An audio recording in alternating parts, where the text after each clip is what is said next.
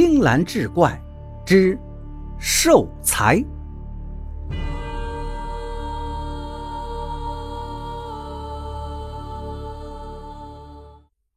村里上了年纪的人，其实见过比子木更贵重的金丝楠木寿材，但那副金丝楠木寿材早在一把大火中化为灰烬。点这把火的，恰恰就是王二。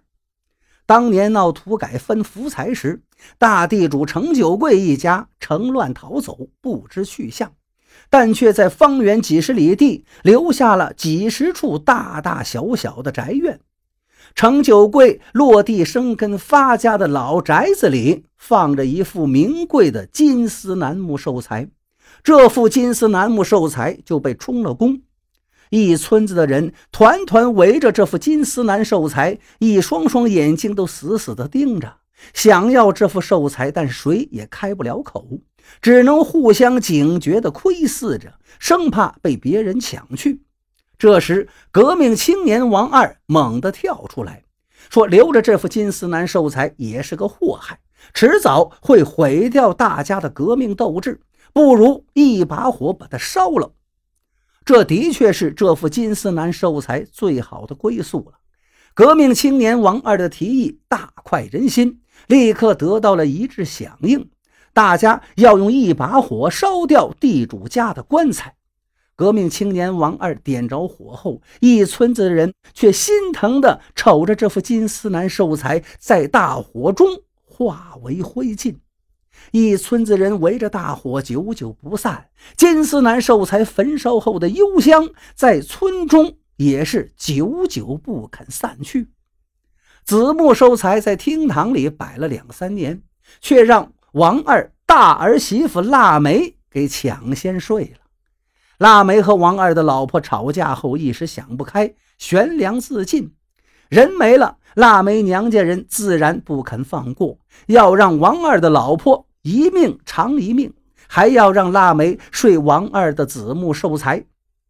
死者为大，理亏的在王二这边。王二为了息事宁人，只好乖乖的让出寿材，眼巴巴瞅着儿媳妇腊梅睡进了自己的寿材。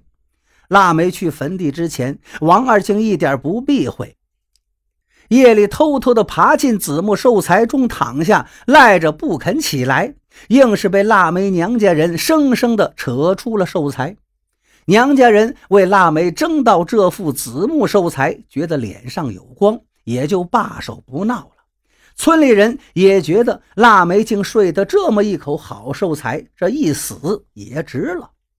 送走儿媳妇腊梅，王二一下子蔫巴了。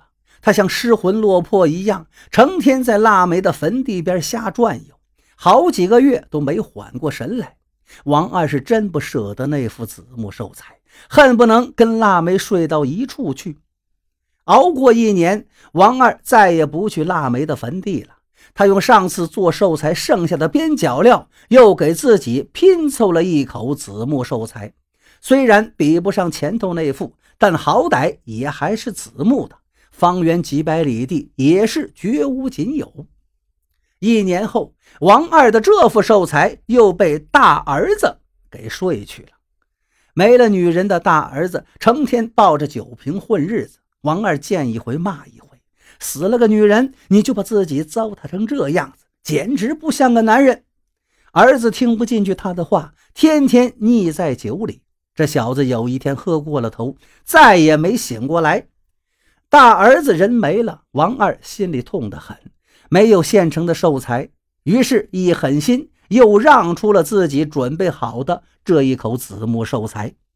痛失长子，又没了这口寿材，这回王二两年没缓过劲儿来，像个木头人一样，人活着，心却被割走了。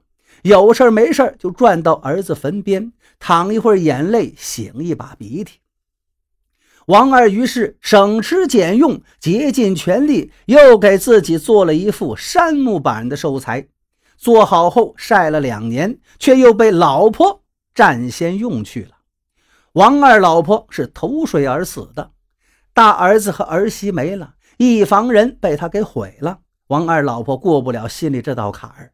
王二也是可怜自己的老婆，就把山木寿材让给了他。有着棺材情节的王二，到死也治不起一副像样的寿材了。他死后，小儿子用一堆杂木拼凑成一副薄棺，草草打发王二上了山。生前死后都很凄凉。村里很快传出话来，说当年王二一把火烧掉的楠木寿材是有灵气的。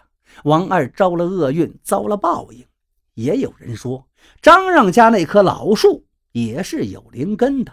王二不该使阴招，毁了这百年的子树。